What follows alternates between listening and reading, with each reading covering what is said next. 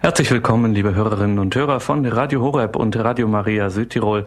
Mein Name ist Gregor Dornis und ich begrüße Sie zu unserer heutigen Standpunktsendung. Heute zum Thema Sind die neutestamentlichen Wunderberichte glaubwürdig? Sind die neutestamentlichen Wunderberichte glaubwürdig? So also der Titel unserer Sendung und darin steckt eine Frage, die eigentlich lange Jahrhunderte hindurch Christen nicht gestellt hätten. Auf die Idee einer solchen Frage wäre niemand gekommen, bis dann irgendwann die ersten Zweifel auftauchen, was es mit den neutestamentlichen Wunderberichten auf sich hat, ob das wirklich so glaubwürdig ist und das dauert bis heute. Zwar floriert gerade auch in unseren Tagen das Unerklärbare, das Wundersame, sei es an allabendlichen Mystery-Serien oder wenn Profimagier in messianischer Pose durch eine Mauer schreiten. Dennoch, den neutestamentlichen Wunderberichten haftet noch immer das Verdikt unglaubwürdig an. Endlosschleifen von Enthüllungsdokus und Sonderheften treten den Beweis an, dass die Erklärungsmöglichkeiten für die Wunder Jesu Legion sind. Täuschung, Halluzination, Metapher, Mythos, Ideologie, die Liste lässt sich endlos fortsetzen.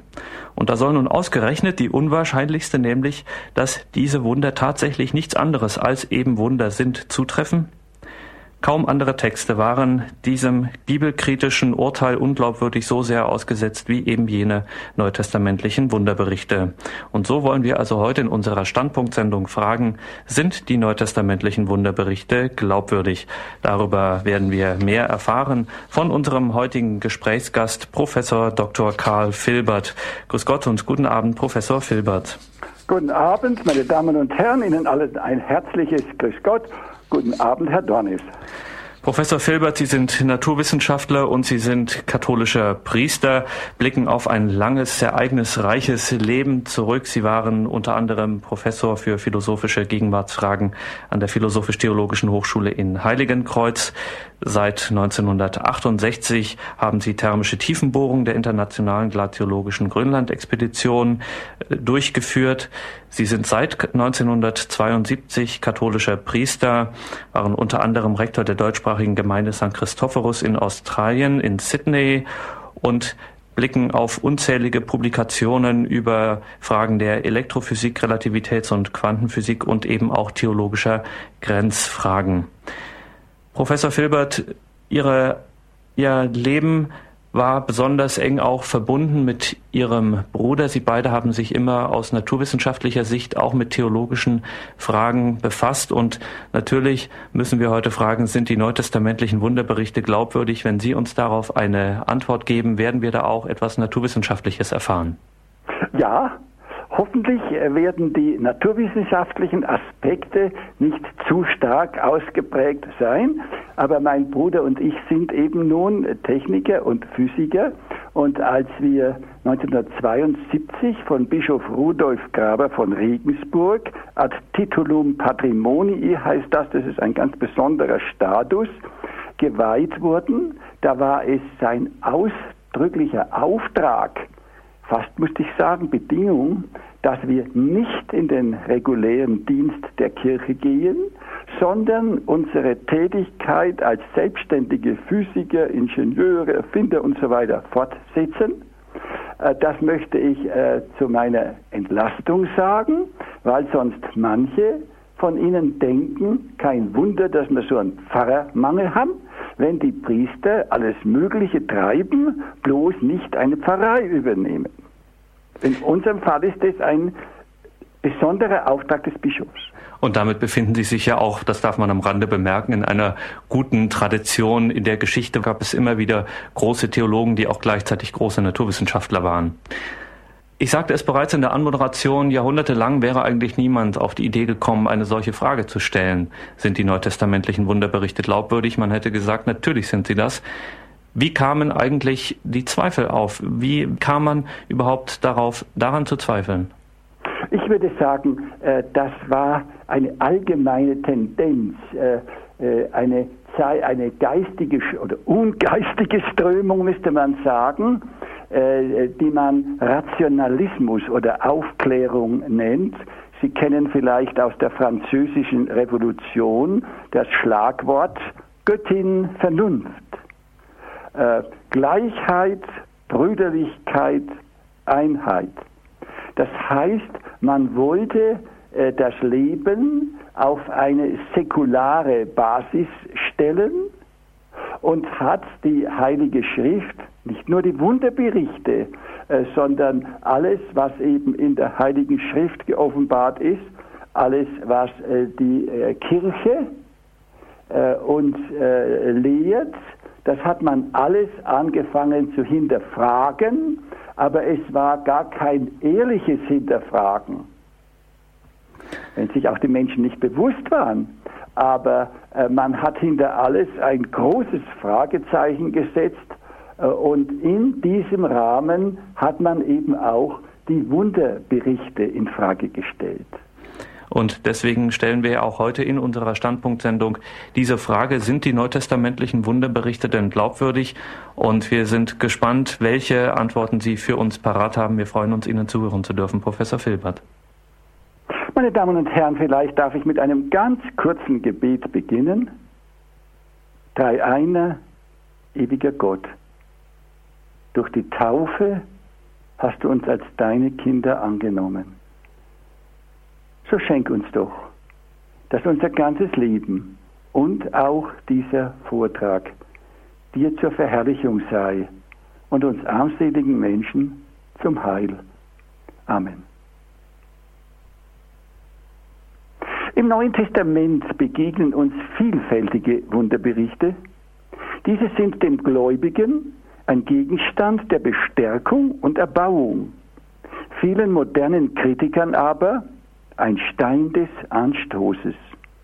Heftige Diskussionen haben sich entwickelt.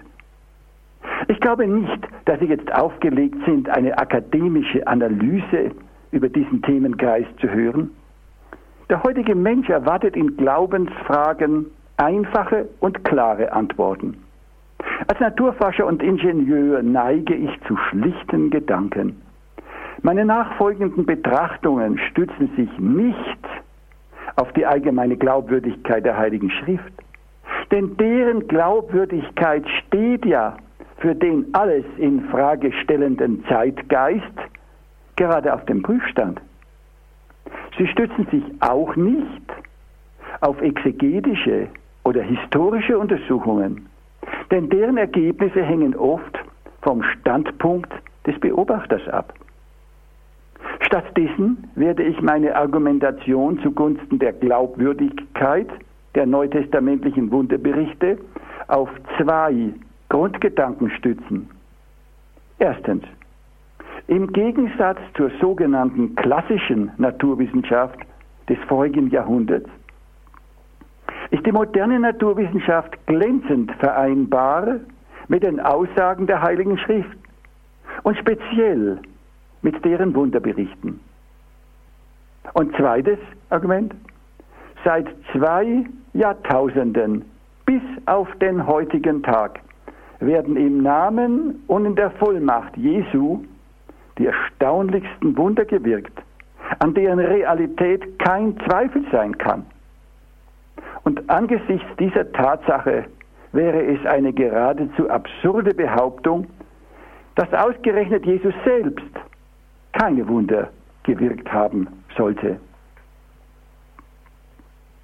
Im elften Kapitel berichtet Johannes in seinem Evangelium von der Auferweckung des Lazarus. Jesus gibt Weisung, den das Grab verschließenden Stein wegzunehmen. Martha ahnt schon, dass der Herr vorhat, den Lazarus zurück zum Leben zu führen. Sie hofft, doch zugleich ist sie ängstlich. Jesu Vorhaben könne misslingen. Und eine solche Blamage möchte sie doch dem geliebten Herrn und Meister ersparen. Darum sagt sie warnend zu ihm, Herr, er riecht aber schon, denn es ist bereits der vierte Tag. Doch Jesus erwidert, habe ich dir nicht gesagt, wenn du glaubst, wirst du die Herrlichkeit Gottes sehen? Am Ende des Berichts von diesem Auferweckungswunder Jesu heißt es, viele der Juden, die zu Maria gekommen waren und gesehen hatten, was Jesus getan hatte, kamen zum Glauben an ihn. Glaube und Wunder gehören eng zusammen. Auf dem Boden des Glaubens an Jesus Christus geschehen unerhörte Wunder. Und umgekehrt führen die Wunder zum Glauben und zur Bestärkung des Glaubens. Den demütig Glaubenden beschenkt Gott mit Gaben und Wundern seiner Liebe. Es kommt jedoch auch vor, dass Gott ganz unerhörte Wunder an Menschen tut, könnte Ihnen sogar Beispiele erzählen, die noch nicht glauben, die aber dadurch gewöhnlich zum Glauben kommen. Da könnte jemand fragen, braucht Gott den Glauben des Menschen, um ihm zu helfen? Bestimmt nicht, denn er ist ja allmächtig. Aber er wartet auf den Glauben, auf das Vertrauen, an die Auslieferung an ihn. Gott könnte freilich auch an ungläubigen Menschen laufend Wunder wirken, laufend ihren Karren aus dem Dreck ziehen, laufend ihre Sünden vergeben. Damit würde der Herr aber, wie Pfarrer Blumhardt es einmal ausdrückte, sich zum Sündendiener, wie er sagt, machen. Er würde sie quasi einladen zum Sündigen. Und das würde dem ungläubigen Menschen zum Verhängnis werden, denn ein ungläubiger Mensch würde nicht immer dankbarer werden, sondern Gottes Wohltaten und Jesus Sühneopfer schließlich sogar als Rechtsanspruch ansehen und würde in seinem Hochmut schließlich Gott zum Handlanger entwürdigen. Das Neue Testament berichtet von zahlreichen Wundern Jesu. Im siebten Kapitel des Lukas-Evangeliums sind seine Heilungswunder zusammengefasst. Blinde sehen wieder, Lahme gehen und Aussätzige werden rein. Taube hören, Tote stehen auf und den Armen wird das Evangelium verkündet.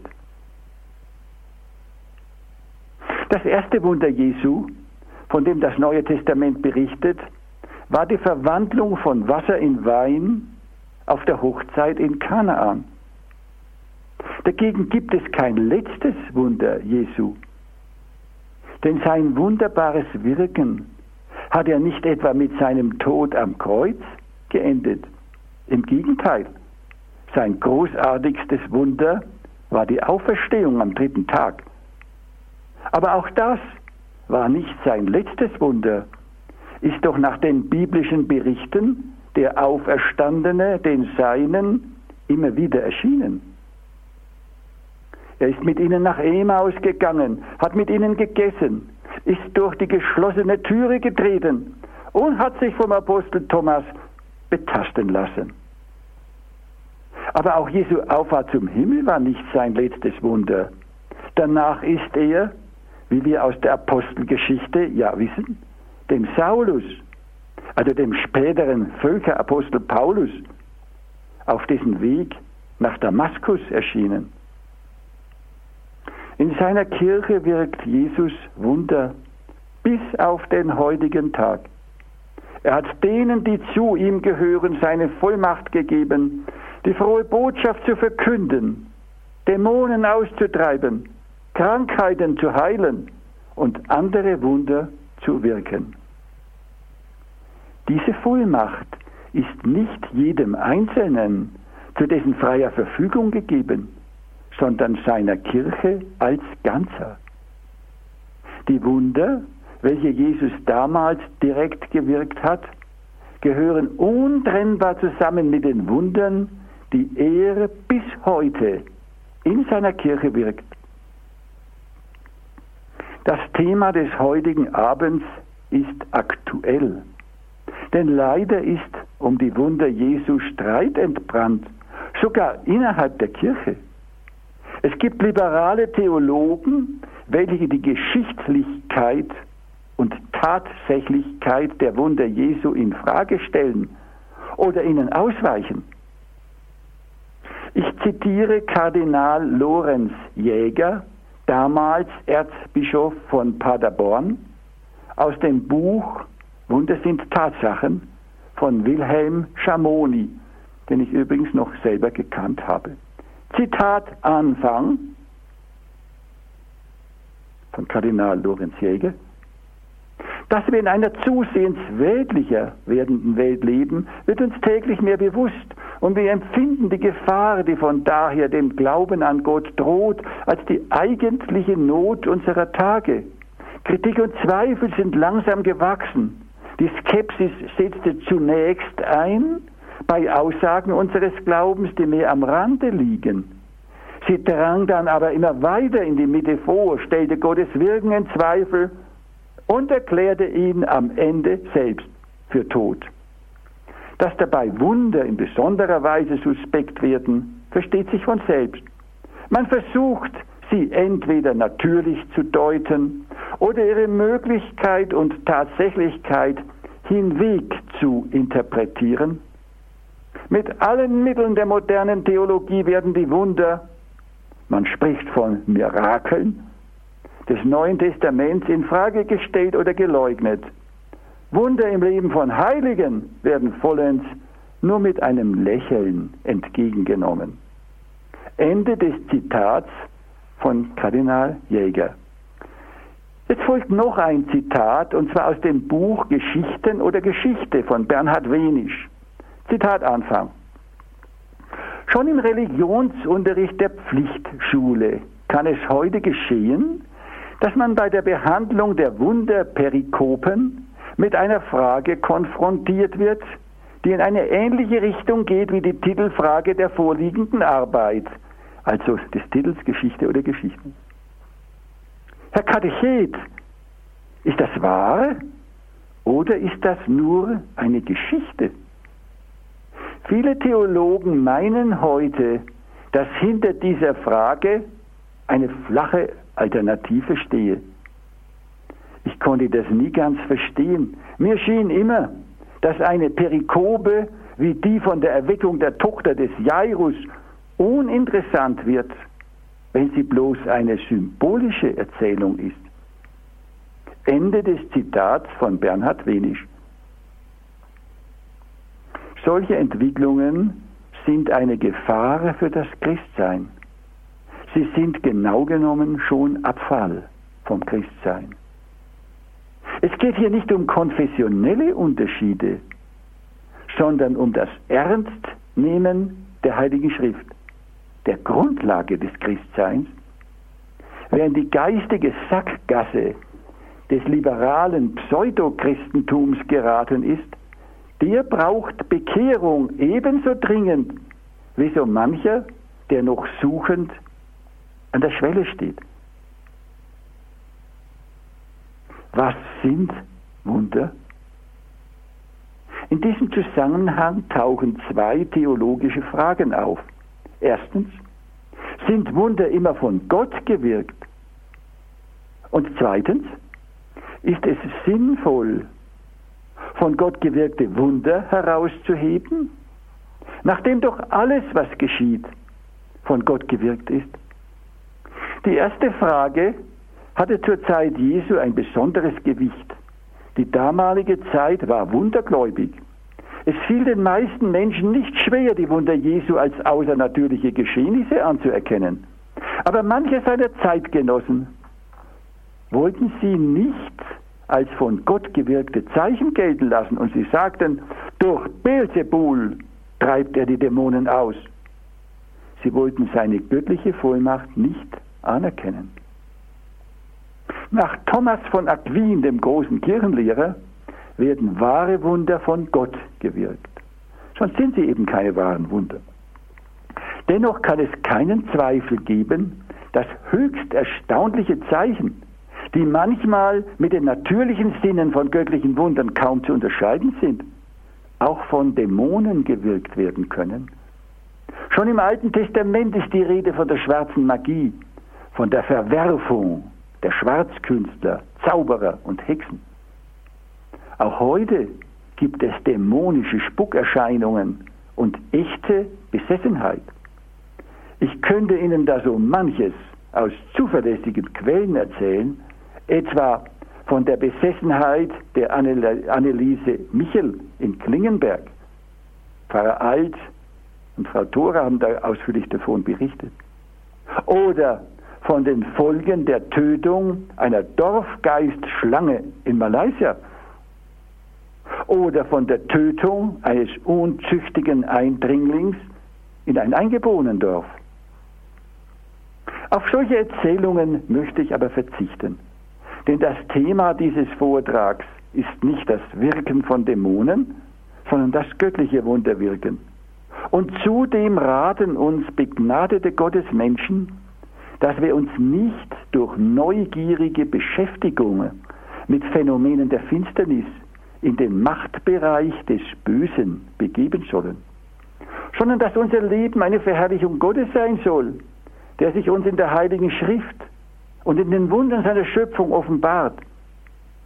Nachfolgend werde ich, so wie Thomas von Aquin, das Wort Wunder nur für echte, also von Gott gewirkte Wunder gebrauchen.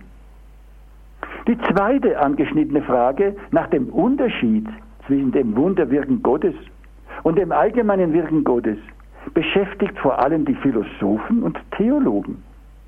In ihrer Sprache hat Thomas von Aquin die klassische Antwort gegeben. Das normale Wirken Gottes bedient sich der Zweitursache. Das Wunder Gottes ist göttliches Wirken ohne Zweitursache. Dazu zwei Beispiele. Wir bitten Gott im Gebet des Herrn um das tägliche Brot und er schenkt es uns. Bauer, Müller und Bäcker dürfen dabei Instrumente des göttlichen Willens sein. Sie sind in der nüchternen theologischen Sprache Zweitursache, denn sie sind die zweite Ursache nach Gott selbst, der die erste Ursache ist. Noch ein zweites Beispiel. Ein Schwerkranker bittet Gott um Heilung und Gott heilt ihn durch einen guten Arzt. Gott ist auch hier die Erstursache, während der Arzt die Zweitursache ist. Diese Erklärung ist immer noch gültig, aber sie erscheint uns heute veraltet, denn wir haben uns daran gewöhnt, das Geschehen durch Naturgesetze zu erklären. So möchte ich jetzt kurz eingehen auf das Wesen der Gesetze und ob in ihrem Rahmen göttliche Wunder möglich sind. Wenn wir von Naturgesetzen oder einfach von Gesetzen sprechen, dann müssen wir uns zunächst einmal darüber klar werden, ob wir darunter nur die Gesetzmäßigkeit des materiellen Geschehens oder die Gesetzmäßigkeit alles Geschaffenen verstehen. Im ersteren Fall sind die Gesetze der Naturwissenschaften gemeint, also vor allem die Gesetze der Physik mit ihren Unterdisziplinen.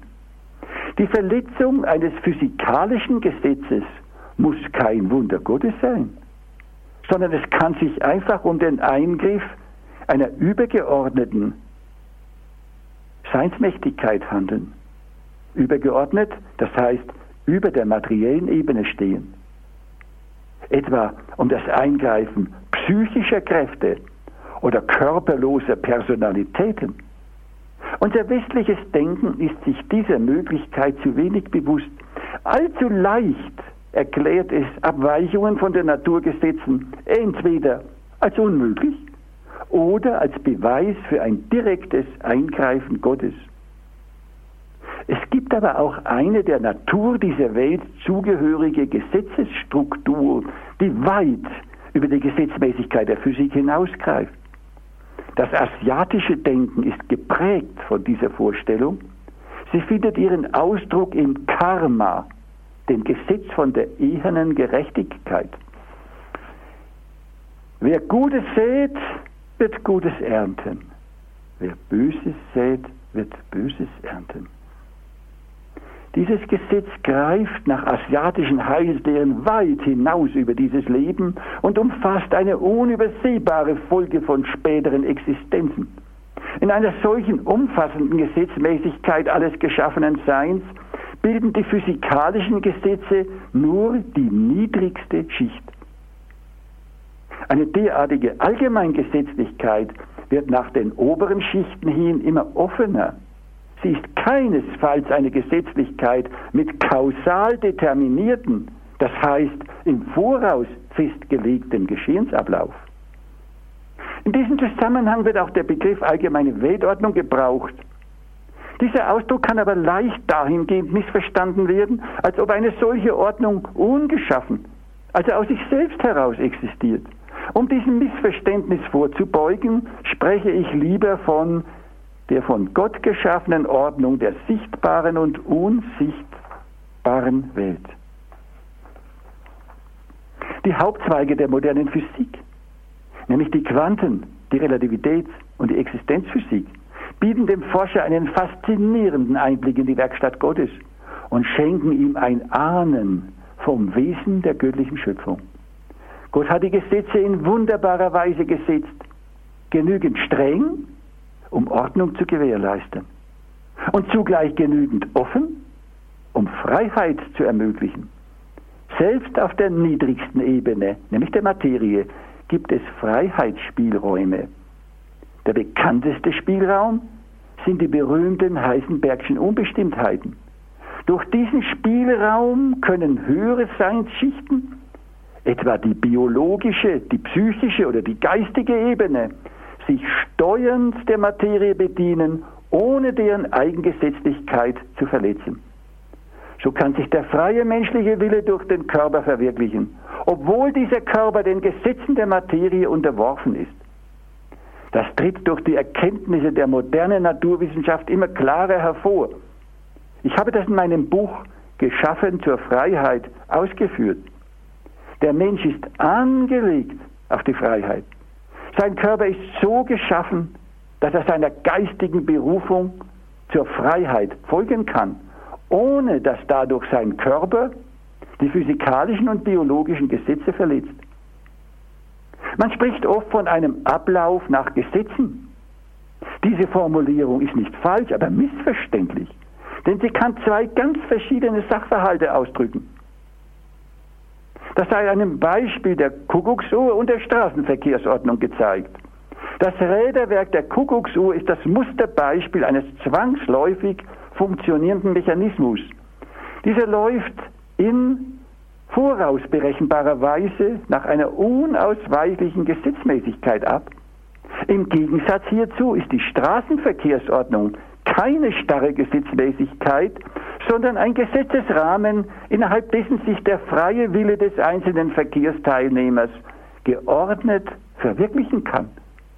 Jedes Fahrzeug muss auf der rechten Straßenseite fahren.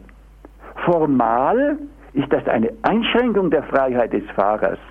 Real gewinnt jeder Fahrer dadurch an Freiheit, weil er ohne Angst vor dem nächsten Zusammenstoß zügig dahin brausen kann.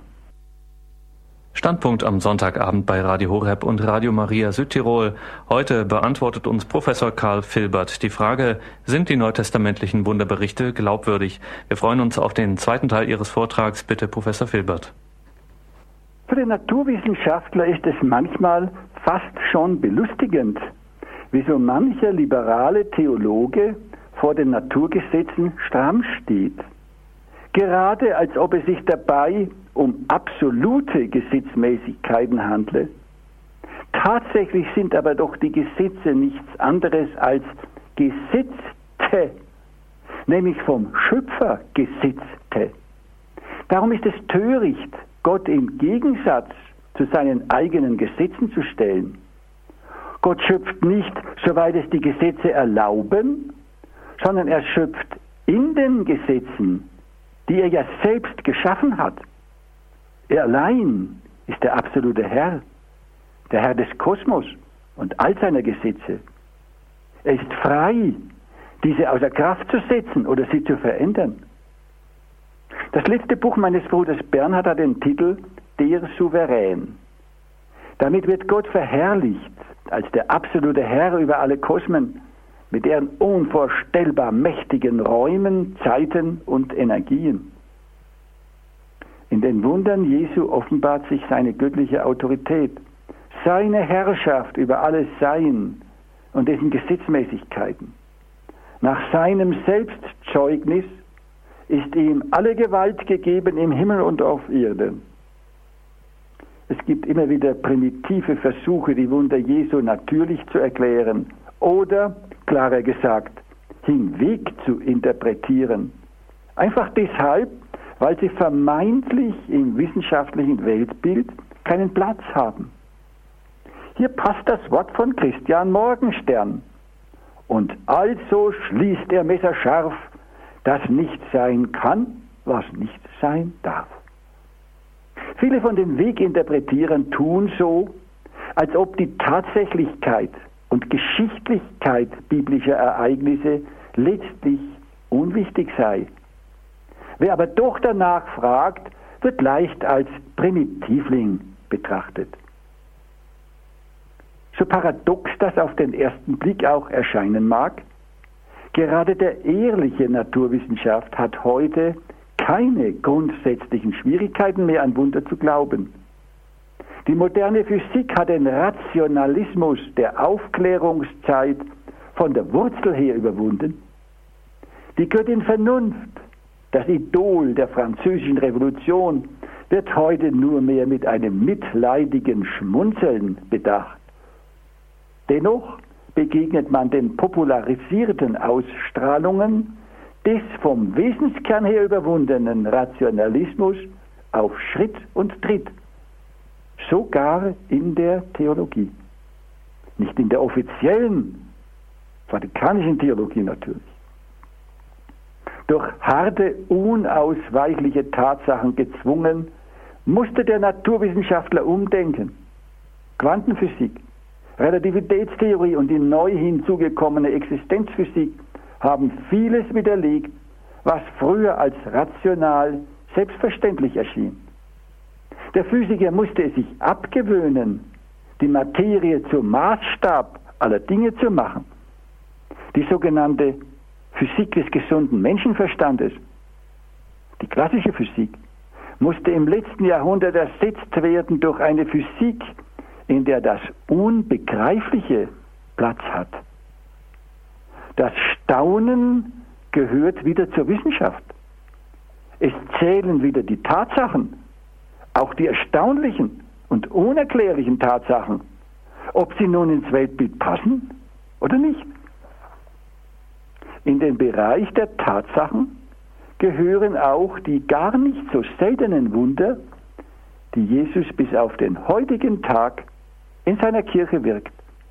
Viele davon sind derart gut bezeugt und bewiesen, dass an ihrer Realität kein berechtigter Zweifel bestehen kann. Dennoch gibt es heute viele Stimmen, welche diese Wunder nicht gelten lassen und sich dabei auf die exakten Wissenschaften berufen. Das ist aber gerade zutiefst unwissenschaftlich. Denn der gute Wissenschaftler muss immer bereit sein, unerwartete und vielleicht auch unerwünschte Ergebnisse offen anzunehmen. Das Beharren auf einer vorgefassten Meinung ist unwissenschaftlich. Es ist nichts anderes als ein Kult des Vorurteils. Mein Bruder und ich haben an unserem Lebensunterhalt als selbstständige Naturwissenschaftler und Techniker verdient. Wir lebten von Erfindungen und Industrieentwicklungen. Über 100 Industriepatente wurden uns im In- und Ausland erteilt. Ohne das immer wieder Offensein für neue Ergebnisse und Erkenntnisse wären wir längst verhungert. Das Unerwartete, ja sogar das Unerklärbare gehört zum Leben.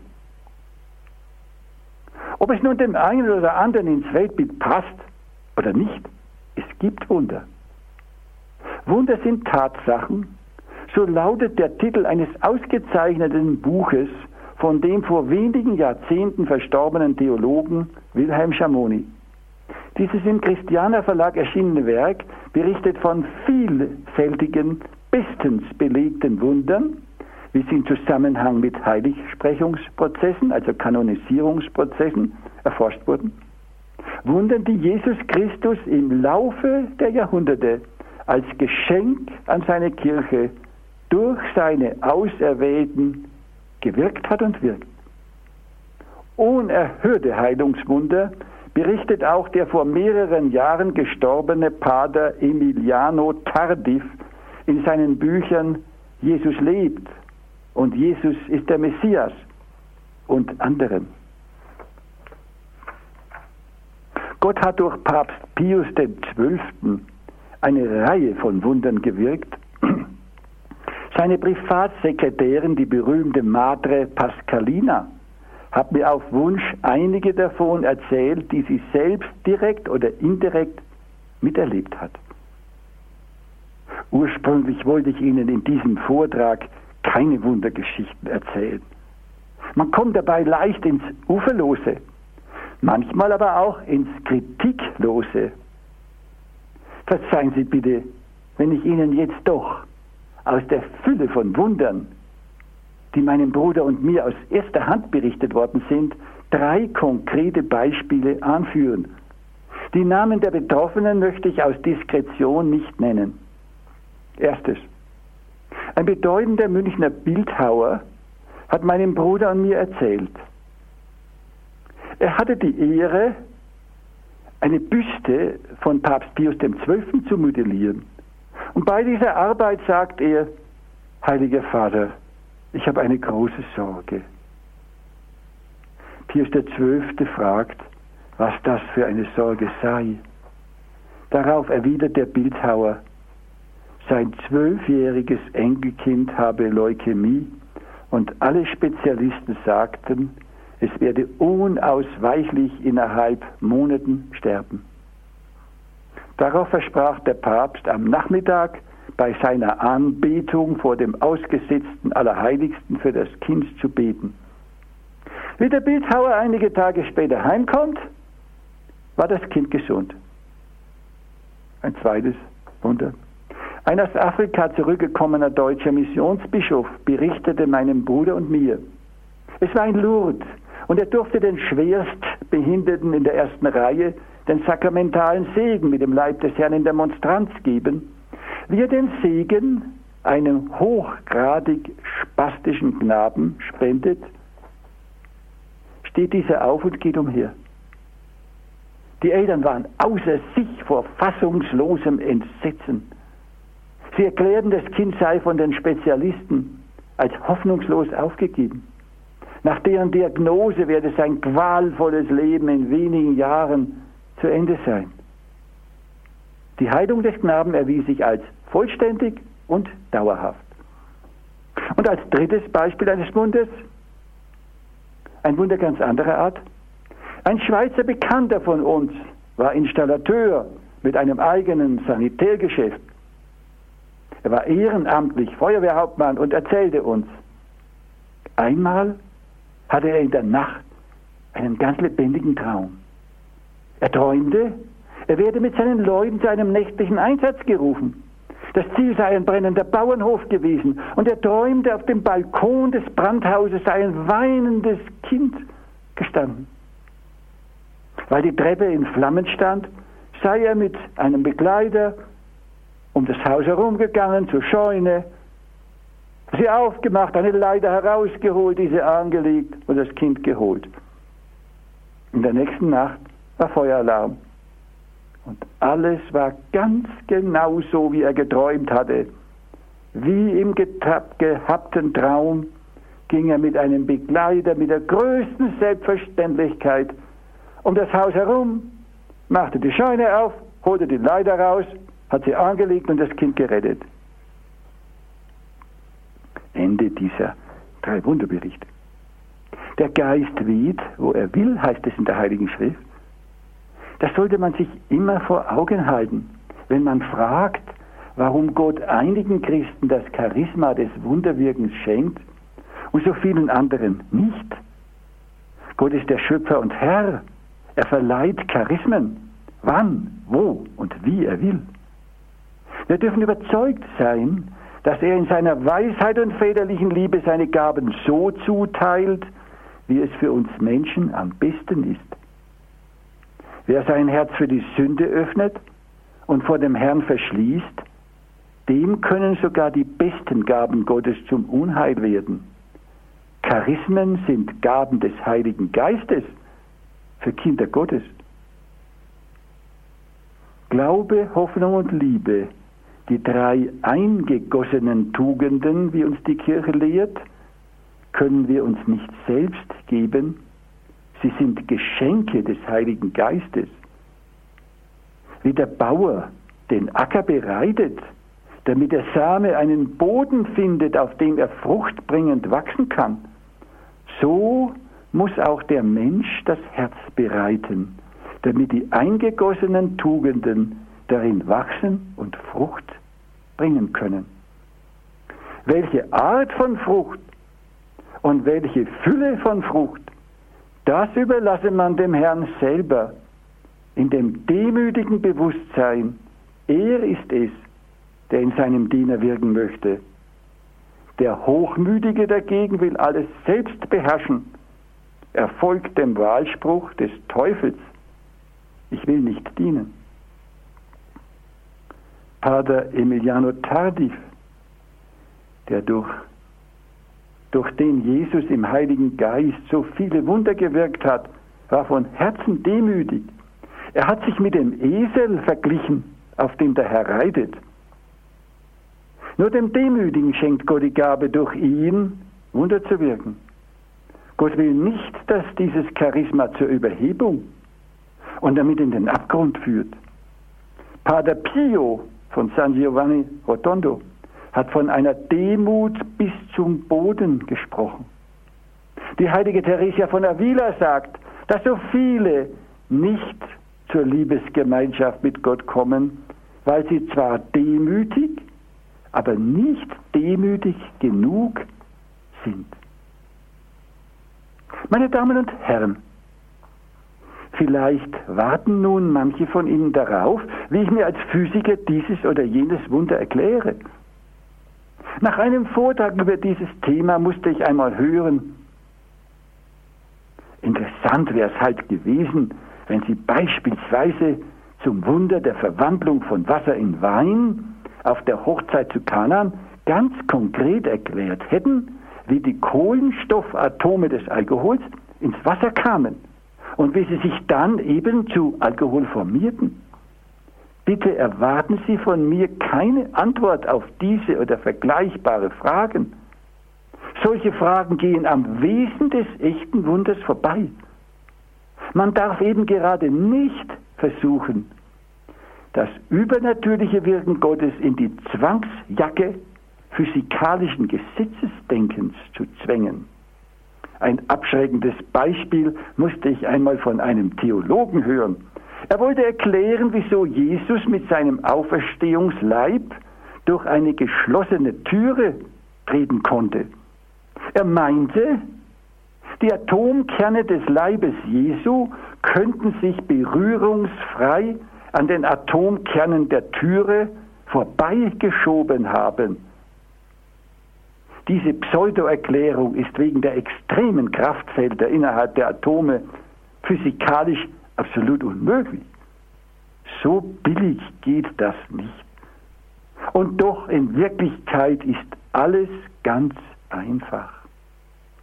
Der verklärte Leib Jesu ist kein materieller, sondern ein geistiger Leib. Lassen wir doch dem Physiker, was des Physikers ist, und Gott, was Gottes ist. Wir Menschen sind erschreckend erdgebunden. Wir bestaunen die mit unseren natürlichen Sinnen erkennbaren, sichtbaren Wunder und beachten die viel größeren geistigen Wunder oft viel zu wenig. Obwohl sie dem Herrn so am Herzen liegen. Wie wichtig ist uns die Heilung des Körpers und wie unwichtig oft die Heilung der Seele. Wie oft werden die ärztlichen Sprechstunden besucht und wie selten die Beichtstühle. Jesus hat viele sichtbare Wunder gewirkt und damit hingeführt zu geistigen Wundern.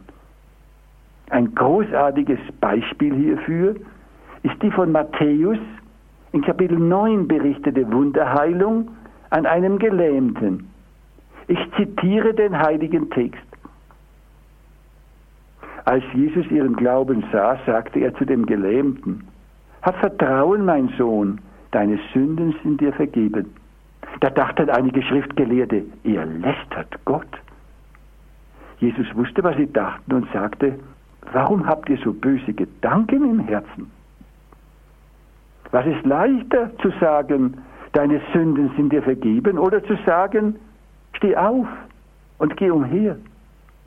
Ihr sollt aber erkennen, dass der Menschensohn die Vollmacht hat, hier auf Erden Sünden zu vergeben. Darauf sagte er zu dem Gelähmten, steh auf, nimm deine Tragbare und geh nach Hause. Und der Mann stand auf und ging heim. Als die Leute das sahen, erschraken sie und priesen Gott, der den Menschen solche Vollmacht gegeben hat. Ende des Zitats aus Matthäus Kapitel 9. Durch Don Bosco hat Gott ein Wunder der Brotvermehrung für dessen Knabenseminar gewirkt. Das ist eine Einladung an alle Christen, die Brotvermehrungswunder Jesu Christus so anzunehmen, wie sie berichtet sind. Jesus wollte damit mehr als nur Brot für den Leib beschaffen. Er hat damit zugleich seine göttliche Vollmacht beglaubigt. Eine Vollmacht, in der er uns auch seinen mystischen Leib im eucharistischen Brot des Lebens wirkt. Im bereits erwähnten Buch Wunder sind Tatsachen berichtet Schamoni von einer Totenerweckung an einem Knaben in Frankreich, der ertrunken war, schon gestunken hat. Auch das lädt uns ein, die biblischen Berichte der Totenerweckung ernst zu nehmen. Jesus hat Tote auferweckt und zu ihrem natürlichen Leben zurückgeführt. Doch er selbst ist bei seiner österlichen Auferstehung nicht in seinen natürlichen materiellen Leib zurückgekehrt, sondern in seinem verklärten Leib auferstanden. Die Großartigkeit dieses verklärten Leibes übersteigt alle menschliche Vorstellung. Es ist kein Scheinleib, sondern ein echter Leib. Und dennoch ein Leib, der nicht den Grenzen und der Vergänglichkeit der Materie unterworfen ist. Und ein solcher wunderbarer Verklärungsleib ist auch denjenigen zugedacht, die zu unserem Herrn Jesus Christus gehören. Als Abschluss dieses Vortrags möchte ich aus dem bereits erwähnten Buch von Emiliano Tardif, nämlich Jesus lebt, berichten. Und zwar aus einem Rundschreiben des Erzbischofs der kongolesischen Hauptstadt Brazzaville. Am Ende des Zitats werde ich einige Sätze fortlassen, kürzen. Also, es folgt dieses Briefzitat. Brazzaville, 7. Oktober 1983. Wir sind mit der Predigt des Pater Tardif sehr zufrieden gewesen. Er nahm das Thema der Jahrhundertfeier der Evangelisation des Kongo auf die Erneuerung des Glaubens. Diese Predigten waren häufig von geistigen, seelischen und körperlichen Heilungen begleitet. Das erstaunlichste Schauspiel bei diesen Heilungen war, dass man während des Gebetes sah, dass die Kranken geheilt wurden, die Gelähmten gingen und die Stummen plötzlich reden konnten. Es war als ob die Zeiten der Urkirche mit Jesus wiedergekommen wären. Aber niemand möge die Absicht und den Zweck dieser Wunderzeichen Jesu vergessen. Sie sind ein Zeugnis, um den Glauben jener, die nicht glauben, zu erwecken und den Glauben der Gläubigen zu stärken. Und jetzt zitiert der Bischof aus Matthäus 13, Aber selig sind eure Augen, weil sie sehen und eure Ohren, weil sie hören. Denn wahrlich, ich sage euch, viele Propheten und Gerechte haben gewünscht zu sehen, was ihr seht und haben es nicht gesehen. Und sie hören, was ihr hört und haben es nicht gehört. Ende von Matthäus 13. Pater Tardif hat uns ein Evangelium der Wahrheit und nichts der Lüge gepredigt. Diese Zeichen gesehen zu haben und nichts zu glauben, das nennt Jesus gegen den Heiligen Geist sündigen. Denn man weigert sich, die Wahrheit zu sehen, was sehr folgenschwer ist. Gezeichnet Monsignore Barthélemy, Erzbischof von Brazzaville. Mit diesen erzbischöflichen Worten darf ich mich in diesem Vortrag nun von Ihnen verabschieden, Ihnen Gottes Segen wünschen und sagen, dass ich zur Diskussion sehr gern zur Verfügung stehen werde. Guten Abend. Standpunkt am Sonntagabend bei Radio Horeb und Radio Maria in Südtirol. Heute zum Thema sind die neutestamentlichen Wunderberichte glaubwürdig. Unser heutiger Gesprächsgast ist Professor Dr. Karl Filbert. Eine erste Anruferin hat uns bereits erreicht. Es ist Frau Fechler aus Ankum. Grüß Gott. Ja, grüß Gott, Herr Donch und grüß Gott, Herr grüß Gott, Professor Fechler. Dr. Filbert. Ich freue mich, dass ich Sie gehört habe heute Abend. Es ist ein besonderes Geschenk wieder von Radio Horeb, ein Highlight. Und ich danke Ihnen und ich hoffe, dass Sie noch öfters zu hören sind. Ad multos anos. Danke, danke. Ja, und jetzt ähm, sagten Sie da das erste, ich darf jetzt so, so naive Fragen stellen, ja? Ähm, Sie sagten, das erste Wunder im Neuen Testament wäre die Hochzeit zu Kana. Es ist jetzt nicht so eine ganz wichtige, wesentliche Frage. Aber ich dachte immer so, dass äh, es ja doch bei Johannes nur ähm, bei den anderen, bei den Synoptikern ist ja zum Beispiel, was ich auch so ein bisschen drollig finde, die Schwiegermutter, die Heilung der Schwiegermutter des Petrus bei Lukas und Markus bei Matthäus, der schiebt noch eine Heilung des Aussätzigen, eines Aussätzigen davor. Ähm, ist es vielleicht äh, das Entscheidende, ein sehr entscheidendes Wunder, was da, was Sie da als das erste Wunder bezeichnen, weil das ja auch eine ganz große Bedeutung hat. Ähm, dann habe ich diese dieses äh, Anzweifeln der Wunder, ist das nicht vielleicht schon vor der Aufklärung gewesen, denke ich manchmal so zur Reformation oder davor schon, denn sonst hätten doch diese, diese, ja, die kirchlichen Würdenträger auch nicht so ähm, vielleicht ihr Amt vergessen können, manche, manche sage ich jetzt, ähm, wenn sie wirklich an diese Macht Jesu geglaubt hätten, auch, ähm, auch auf diese Wunder hin.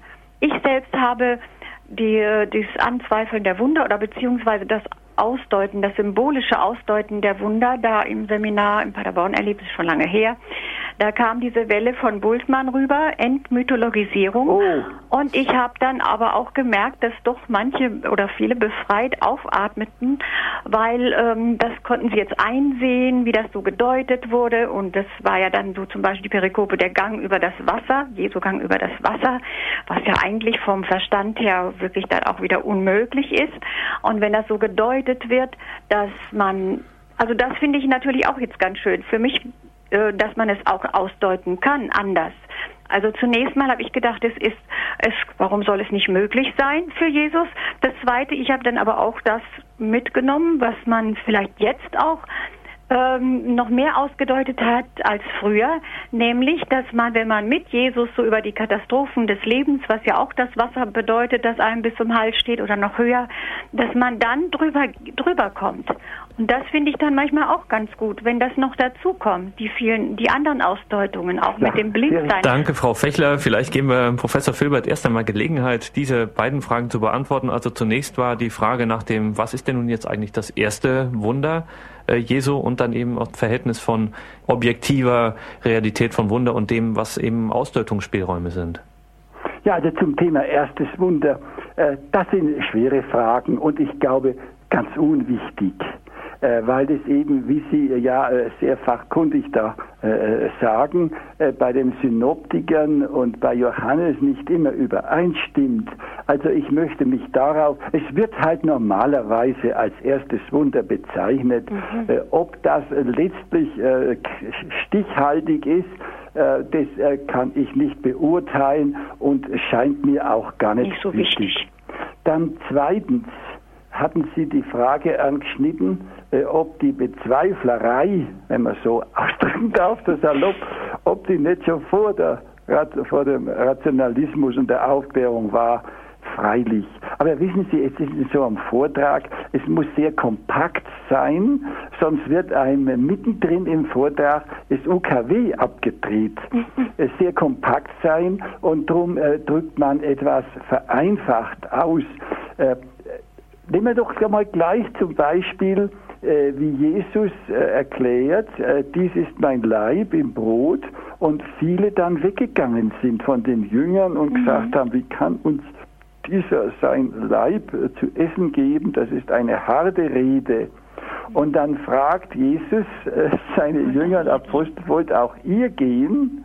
Und da sagt Petrus nicht etwa, ja, nein, selbstverständlich, wir glauben das natürlich, sondern er sagt, ziemlich kleinlaut, ja Herr, wo sollen wir denn hingehen? Du hast Worte des ewigen Lebens.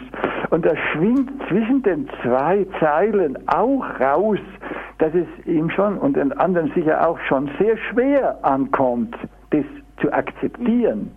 Äh, und, äh, aber weil er eben ein so felsenfestes Vertrauen zu Jesus hat und sich völlig klar ist, dass es niemand anderen gibt, zu dem er gehen könnte, ersatzweise, äh, drum akzeptiert er das. Und jetzt zum dritten, zum Bultmann. Also wenn Sie sagen, dass die Wunder oft auch einen symbolischen Sinn außerdem haben, dann ist es ja klar und es war früher sogar äh, beim klassischen Predigtunterricht äh, für die angehenden Priester, das war sozusagen die klassische Methode, wie man eine Predigt aufbauen sollte, dass man erst um bei dem Wasser zu bleiben, das Wunder selber betrachtet hat. Jesus ist über ins Wasser gegangen, also das nicht weginterpretiert, sondern stehen lässt, aber ist dann versucht auch geistig zu deuten. Ich brauche es nicht weitschweifig ausführen, denn Sie haben es ja selber auch schon gesagt, äh, dass man dann sagt, mit dem Herrn in seinem Vertrauen äh, können wir auch Dinge tun, auch über äh, Drachen und Schlangen, auch über Wasser und so weiter gehen. Also dieses. Das war ähm, schon früher. Das war, und das war ja auch wunderbar. Äh, bloß dürfen wir nicht dann vor lauter Symbolisieren äh, das Realwunder abstreiten. Ja. Jetzt noch zum dritten und äh, zum letzten mit dem Bultmann. Das sage ich jetzt auch als Physiker. Die Skeptiker haben oft auch eine wichtige Aufgabe. Lassen Sie mich rein an der Naturwissenschaft festmachen. Äh, äh, früher hat es vor so 20, 30 Jahren, vielleicht sogar heute noch, ein Buch gegeben, das hat geheißen 50 Autoren gegen Einstein. Das waren alles äh, ernstzunehmende Physiker, äh, die an seiner Relativitätstheorie Kritik geübt haben. Und ich würde fast sagen, dass die der Wissenschaft einen wichtigeren Dienst getan haben, als die vielen, die gleich mit fliegenden Seelen, Segeln äh, gleich in die neue Richtung gegangen sind. Aber wie dann ein Gegenargument nach dem anderen äh, sich als unhaltbar erwiesen hat, da hat man dann schließlich auch gesagt, äh, was der Einstein sagt, es geht einem zwar schwer in den Schädel nein, aber nachdem die Einwände und die äh, Alternativvorschläge noch viel unglaubwürdiger sind, nehmen wir halt einmal doch äh, äh, Einsteins Theorie als Arbeitshypothese. Und da würde ich jetzt in Bezug auf Bultmann sagen, äh, es ist zunächst, das ist ja immer so, wenn man sowas einmal hört, in den Anfängen ist das hochinteressant. Aber äh, wenn das dann, der Bultmann hat es immer weiter ausgeführt, bis schließlich sogar Schüler von ihm und manche äh, auch recht liberale Theologen gesagt hat, also Donner und Doria, alles durch das subjektive Nadelöhr zu treiben, äh, das hängt einem ja so raus, das ist ja überhaupt nicht mehr glaubwürdig. Das heißt dadurch, äh, dass Kritikgedanken zu Tod geritten werden, erkennt man oft erst, dass sie unhaltbar sind und kehrt dann reumütig wieder zum schlichten kindlichen Glauben zurück. So ist mir es auch mit meinen Studien im Buddhismus gegangen. Aber jetzt, glaube ich, habe ich Ihre Fragenpaket äh, halbwegs versucht zu beantworten. Ja, ich, äh, ich äh, erweitere das jetzt auch nicht mehr, damit die anderen drankommen. Ich danke nochmal ganz herzlich Gern. und äh, freue mich auf das nächste Mal. Danke, Frau Fechler, für den Anruf. Auf Wiederhören. Aus Trier hat uns Frau Becker erreicht. Grüß Frau Gott. Becker. Grüß Gott. Ich will es ganz kurz machen.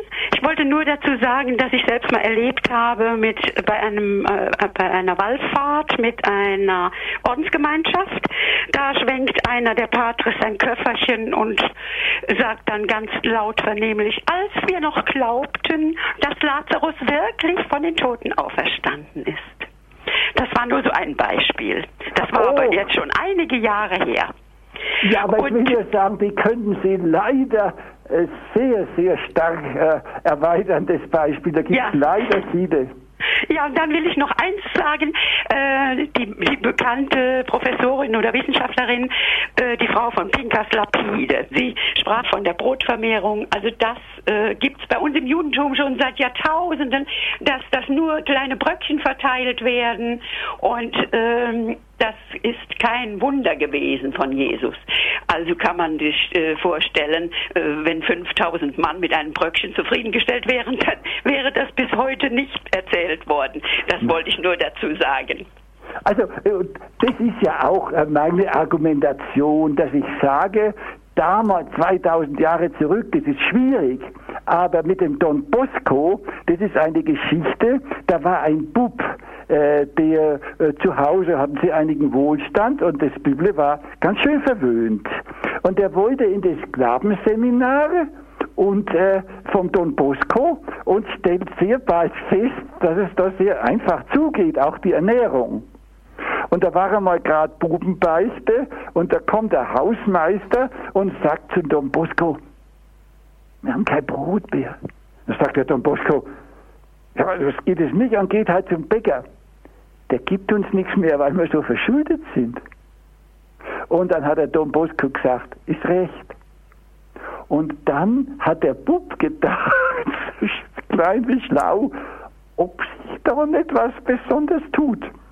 Und da hat sich dann Don Bosco mit so einem ziemlich kleinen Beutel, mit so, ich glaube, da hat jeder so einen Wicken gekriegt, also eine Riesensemmel oder, oder einen kleinen Leib Brot. Und da stellt sich der Lausbu gegenüber vom Don Bosco auf eine so eine Schwelle war da am Fenster, um genau zu beobachten, was da passiert, weil der schon irgendwie gedacht hat, da tut sich was. Und der Don Bosco langt nein und gibt den Buben und langt nein und gibt den Buben und langt nein, die übliche Ration. Und das waren, ich glaube, über 100. Die haben also, da hat nicht ein Bruchteil hätte in dem Beutel Platz gehabt. Und da hat der Bu, äh, der, der hat seiner Mutter geschrieben gehabt, es ist ihm Essen zu einfach, er soll, sie soll ihn abholen. Und die gute Mama ist halt gereist, die lange Reise. Und wie die Mama da war, hat er gesagt, ach Mama, verzeih bitte. Also in einem Haus, äh, wo das Schiff so heilig ist, dass er solche Wunder wirkt, da möchte ich doch lieber da bleiben. Jetzt möchte ich bloß sagen, ist es nicht paradox, möchte nicht gerade sagen lächerlich, weil man damit Menschen da beleidigt, äh, dass äh, wenn der Don Bosco im Namen Jesu Christi so ein Wunder wirkt, warum soll dann ausgerechnet Jesus selber keins gewirkt haben? Herzlichen Dank, Frau Becker, für Ihren Anruf. Wir haben eine weitere Anruferin bei uns aus Hamburg. Grüße Gott, guten Abend. Guten Abend. Äh, ich bin eine Flemin aus Antwerpen.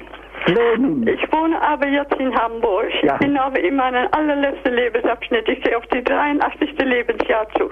Ich habe ein Phänomen erlebt in mein ganz als kleines Kind. Und zwar zwischen vier und sieben Jahren. Ich habe nicht so rasch bitte. Ich bin fast 80. Ich habe ein bisschen Schwierigkeiten. Wenn's ja. Ich habe äh, als kleines Kind ein Phänomen erlebt. Ja, als kleines Kind ein Phänomen erlebt. Ich lag in meinem Bettchen und auf einmal ging den Raum weit, weit, weit, äh, also ganz auseinander kann man sagen. Und ich würde aufgehoben in mein, von meinem Bettchen und ich war in einen, einen äh, ziemlich äh, herrlichen Zustand äh, und sah ich würde immer höher aufgenommen und war so wie in ein Karussell von Licht von Farben und von, von Musik. Und dann und lag ich auf einmal wieder in mein Bettchen, als ob nichts passiert war.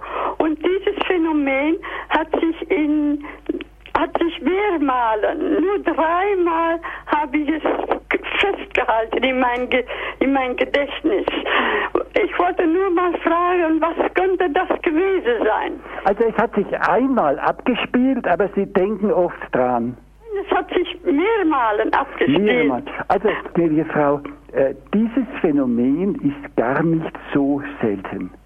Äh, aber normalerweise, vielleicht war es bei Ihnen auch, wenn es auch nicht medizinisch festzumachen ist, ist es bei Menschen, die ganz nah am Tod sind. Da war ein Freund von uns, der war so alt wie mein Bruder, Schulkamerad, war noch zur Fliegerabwehr eingerufen, obwohl noch in der Schule. Und er hat eine ganz schwere Herzinfektion gehabt. Und da äh, ist er plötzlich auch dieses Gefühl, dass er liegend wie er war, einige Meter äh, oder sagen wir ein bis zwei Meter über seinem Bett erhoben war und sich selber von außen gesehen hat und auch gesehen hat, aber von außen her, also von wie wenn er über sich selber schwebt, wie Schwester, die Arzt mit dem Schwester, äh, mit dem, die Schwester der Arzt mit der Krankenschwester reinkommt und die Schwester schaut ihn an und sagt, der ist auch schon hinüber.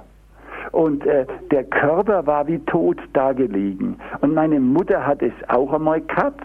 Und da hat ihr eine sehr erfahrene Ordensprovinzialoberin hat gesagt, Frau Filbert, wissen Sie, dass Sie da ganz nah am Tode waren?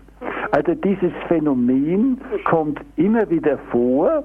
Es ist äh, ein Nahtoderlebnis in engeren Sinn würde ich es nicht bezeichnen, aber man könnte auch sagen, äh, das sind so Stadien, wo der Geist sich anschickt, den Körper zu verlassen, aber dann, manchen Leuten fällt das schwer, weil das so schön ist, wie sie sagen, äh, dann wieder zurückkehrt, weil Gott eben mit den Menschen noch einiges vorhat auf dieser Welt.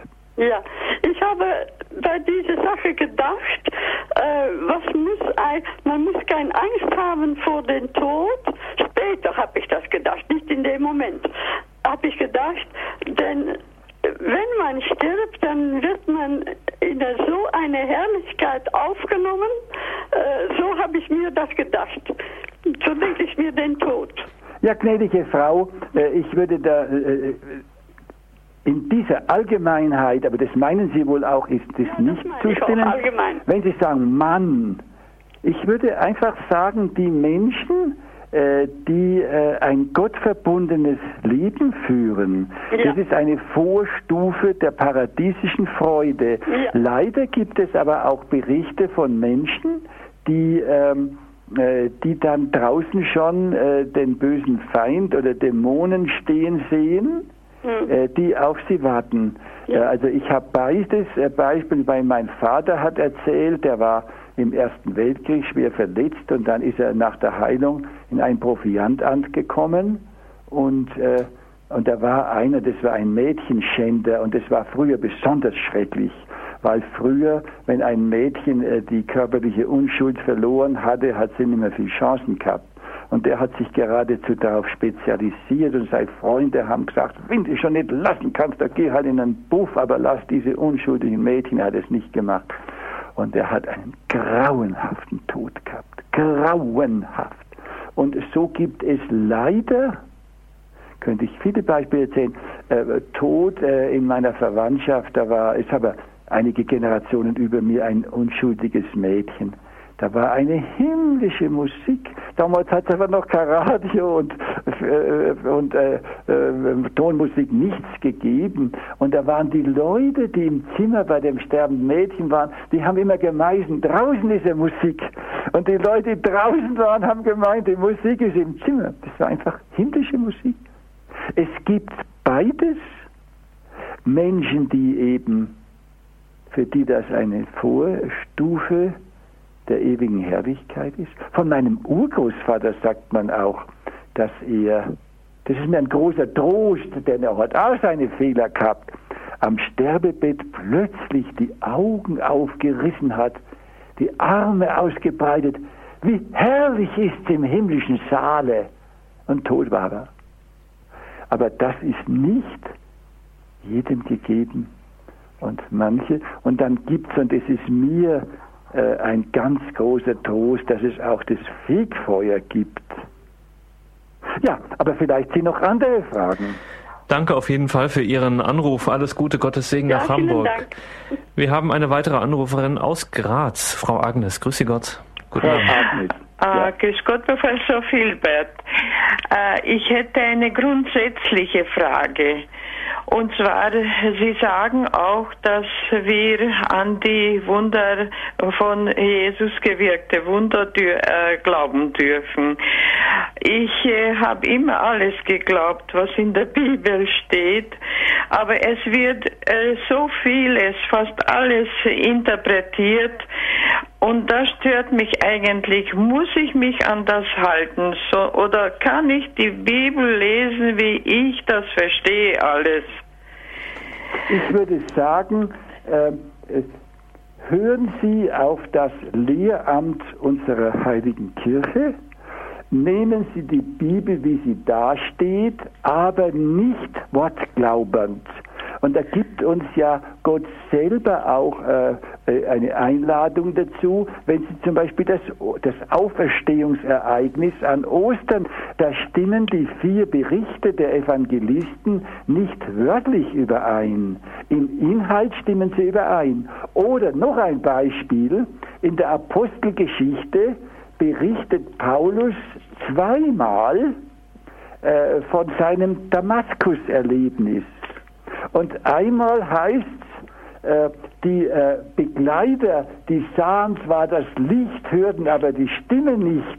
Und das andere Mal heißt umgekehrt korrigieren Sie mich, äh, äh, wenn es nicht stimmt, aber äh, einmal heißt so rum, einmal so rum. Und das ist, also wie gesagt, äh, heißt, die sahen das Licht, aber hörten das nicht, was das Jesus sagt. Paulus, Paulus, warum verfolgst du mich? Wer bist du denn, Herr? Äh, ich bin Jesus Christus. Und das andere Mal umgekehrt. Und ich glaube bei den beiden Berichten, dass Gott das zulässt, damit wir lernen, die Heilige Schrift tot ernst zu nehmen, aber uns nicht an den einzelnen Buchstaben zu klammern.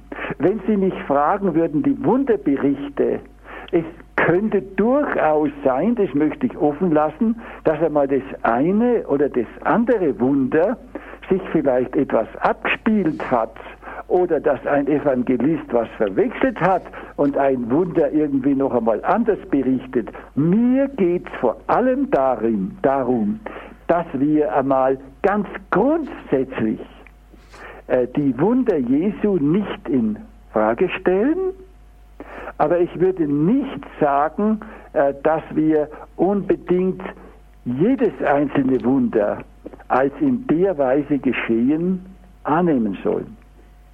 Also da möchte ich jetzt bloß einmal ein Beispiel sagen. Ich war gerade in einem Kinderheim zu ehrenamtlicher Seelsorge und da haben mir die, ein katholisches Kinderheim, die katholischen Schwestern gesagt, da ist ein evangelischer Christ aus Amerika da, ein junger Mann mit 21, der nimmt die Bibel völlig wörtlich, keinerlei Umdeutung, nichts, wie es da steht. Und da war ich zunächst einmal begeistert, habe gesagt, ja, dass es solche Leute gibt, evangelisch. Und dann ist er zu mir zu Besuch gekommen, ich spreche dem, da haben wir etwas geplaudert. Äh, das heißt, geplaudert über religiöse Sachen gesprochen. Und dann habe ich ihn aufs Petrusamt angesprochen Und dann hat er ganz genauso zu rudern angefangen. Und das muss man im Zusammenhang sehen und muss sehen, was da ein paar Sätze vorher steht und so weiter. Das heißt, das ist eben unsere menschliche Armseligkeit, aber wir dürfen mit sollen und müssen äh, mit uh, aller Sicherheit davon ausgehen, dass die Heilige Schrift Gottes Wahrheit ist. Bitte? Ja, äh, Herr Professor Filbert, äh, ich bin kein Wortglauber und ich, ich halte mich danach, was eben äh, die Kirche sagt. Es sind nur viele Priester, die vieles so äh, interpretieren, dass zum Beispiel Christus gar nicht auferstanden ist und so weiter. Also grundsätzliche Sachen. Äh, und äh, da gibt es so viele Beispiele. Also das ist mir äh, nicht wichtig, was wirklich und welche Wunder genauso. Und ich, weiß nicht, also nicht daran hänge ich, sondern dass äh, viele da äh, so ungläubige, unglaubliche weiß, Interpretationen so. da hergeben und dann weiß man nicht, also äh, lasst die Kirche das zu, dass man äh, jeder interpretiert, wie er es will. Nein, das oder? ist nicht in der katholischen Kirche vorgesehen. Aber wissen Sie, als Naturwissenschaftler, als Wissenschaftler wird man etwas abgehärtet und kriegt eine Hornhaut. Äh, zum Beispiel, was da alles, die sogenannten freien Forscher, was da alles behauptet wird, in der Naturwissenschaft meine ich jetzt, nicht im Glauben. Und da lernt man doch allmählich, äh, äh, dass man Schmarren einfach nicht ernst nimmt. Der Herr Jesus Christus ist auferstanden und wie wichtig das ist, das sagt uns der Apostel Paulus. Und die Frage, ob jetzt da die Atome und Moleküle mit auferstanden sind oder ob das ein geistiger Leib war und wie dieser geistige Leib war, das können wir ruhig dem Herrn überlassen. Aber dass es kein, nicht der natürliche Leib war, das geht ja daraus hervor, dass er durch die geschlossene Türe durchgetreten ist. Also dieser verklärte Leib ist auf der einen Seite ein richtiger Leib. Sie schrien, weil sie meinten, ein Gespenst heißt es doch da. Und da hat er gesagt, ich bin kein Gespenst, fasst mich doch an. Und dann hat er mit ihnen gegessen. Nicht, weil ein verklärter Leib Nahrung braucht, im Himmel brauchen wir kein Frühstück, Mittag und Abendessen mehr. Äh, aber um ihnen zu zeigen, dass das nicht bloß ein Phantom, eine Halluzination ist, sondern dass das ein echter Leib ist. Aber auf der anderen Seite, dass er plötzlich da war und plötzlich verschwunden ist und plötzlich durch die geschlossene Tür durch ist, das hat er gewirkt, dass wir sehen, es ist kein Scheinleib, sondern ein echter Leib, aber ein echter Leib, der unvorstellbar viel erhabener ist und nicht an die Gesetze der Materie gebunden ist. Und wie Sie, Professor Filbert, ja in Ihrem Vortrag gesagt haben, das größte Wunder Jesu und wer das glauben kann, dem fallen die anderen Wunderberichte nicht schwer für glaubwürdig sie zu halten. Ja. Und was die Auferstehung angeht, jetzt will ich einmal sehr äh, äh, äh, rau sprechen und real. Äh, ich habe mich, mein Bruder und ich, sehr intensiv mit anderen Religionen, insbesondere Buddhismus, befasst. Wenn Jesus Christus nicht Gott selbst ist und nicht auferstanden ist, dann haben wir keine Hoffnung.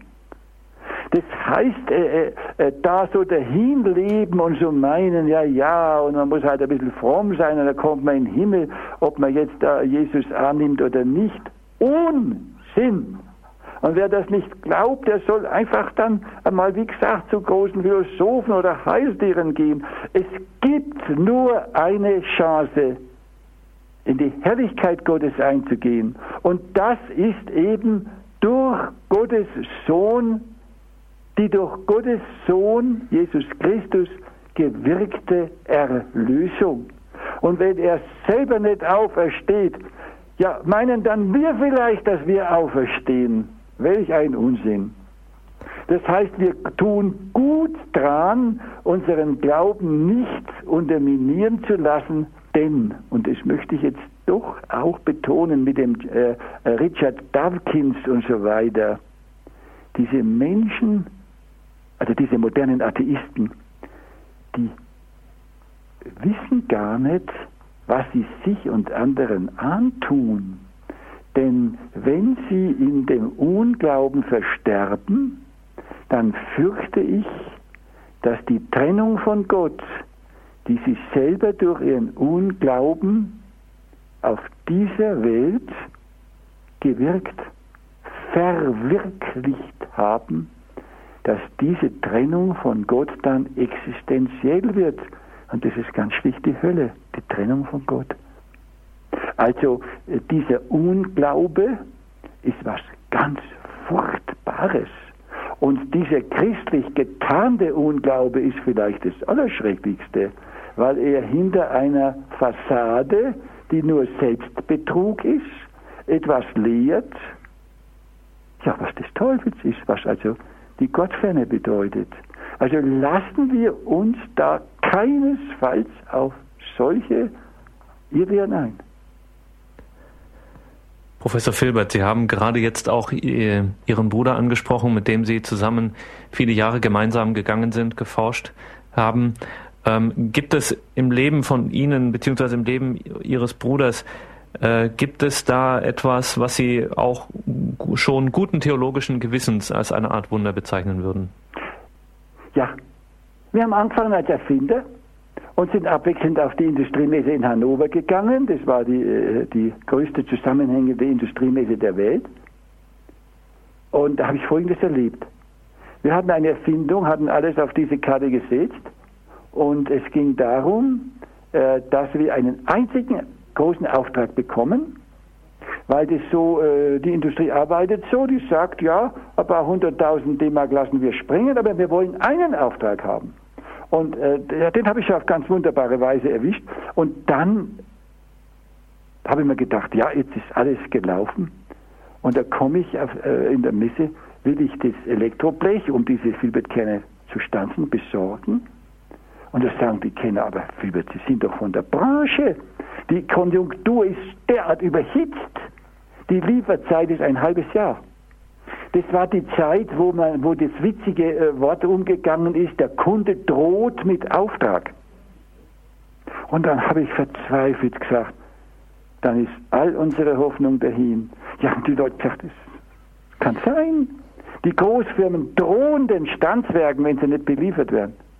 Und da habe ich geschrien im Gebet zu Gott, Herr, das kann doch nicht sein, dass du uns jetzt so viel Hoffnung machst und jetzt an dieser Lieferzeit alles scheitern lässt. Und da bin ich auf den Grubstand gegangen, halb von Sinnen, sind hunderte von Menschen. Und da stürze ich mich wie ein halb Verrückter auf den Erstbisten, der da gerade zur Tür rauskommt.